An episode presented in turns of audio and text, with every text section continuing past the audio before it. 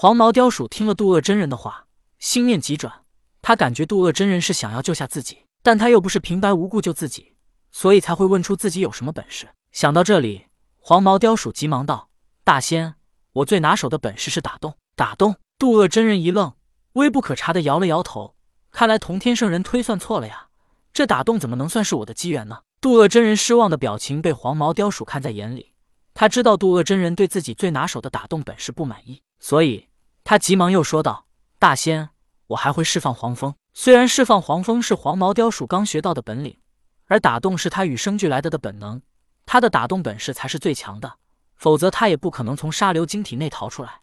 但为了活命，也不至于失去修为，他已经顾不上释放黄蜂的本领怎么样，所以急忙把这刚领悟到的本事也说了出来。”渡恶真人听到黄毛雕鼠会释放黄蜂，他当时便来了精神，问道：“你的黄蜂是怎么样的？”说到这里，渡恶真人顾不得其他，直接迫不及待对黄毛雕鼠说道：“来来，你直接拿黄蜂来攻击我。”黄毛雕鼠看到渡恶真人那兴奋又急迫的表情，心中暗道：这大仙虽然修为高，但莫不是傻吧？居然提出这种变态的要求。看到黄毛雕鼠迟疑的表情，渡恶真人又说道：“你大可放心，你拿黄蜂攻击我。”我并不会怪你，只要你能让我满意，我便跟卷帘大将说情，让他放过你。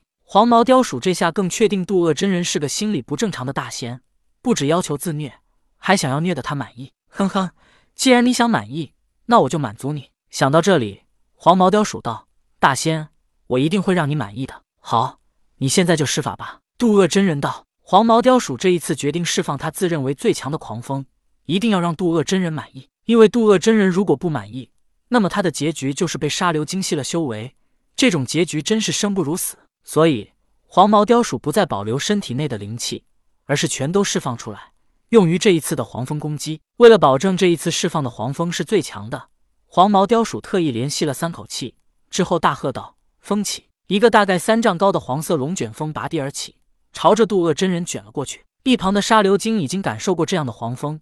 他知道黄蜂中有些沙粒一般的小锋刃，能伤害人，尤其是如果不小心，极有可能伤害到眼睛。不过沙流金并不打算提醒渡恶真人，因为他也觉得渡恶真人这满意的要求挺变态。渡恶真人站在黄色龙卷风中，运起法力护住自身，但他想了一下，自己就是要体验黄蜂的强度，用法力护住身体，那不是感受不到黄蜂的强度了吗？所以他又散了法力，仅凭肉身来抵挡。黄色龙卷风加深，渡恶真人感觉这黄蜂平平无奇，没什么过人之处。可是就在这时，他感觉到环绕他身体周围的黄蜂，其中似乎夹杂着许多颗粒。这些颗粒随着龙卷风的高速旋转，仿佛无孔不入的水流一般。感受到黄蜂之中的情景，渡恶真人急忙闭上了眼睛，因为他如果不闭眼，被黄蜂刮进去，肯定免不了瘙痒。紧接着，渡恶真人身体一震，把黄蜂震散了。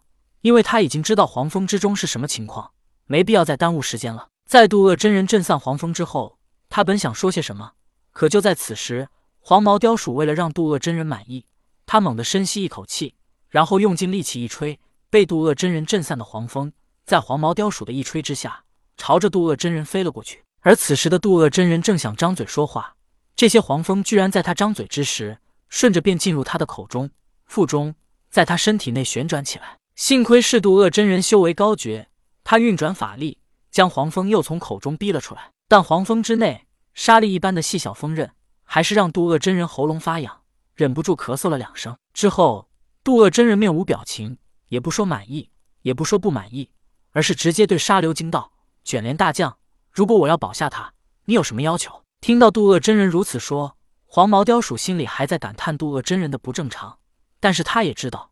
渡恶真人这是打算救他了，所以他急忙跪下道：“多谢大仙，多谢大仙救命之恩。”沙流金想了想，他回想起渡恶真人当时到天庭只带了两个人参果给玉帝和太白金星吃了之后，却没有多余的给他，当时他就十分羡慕，一直便念念不忘。当然，他并不怪渡恶真人，毕竟那时渡恶真人也没多带，就算他多带的有，为什么要给他呢？但是现在不同了，渡恶真人要救下黄毛雕鼠。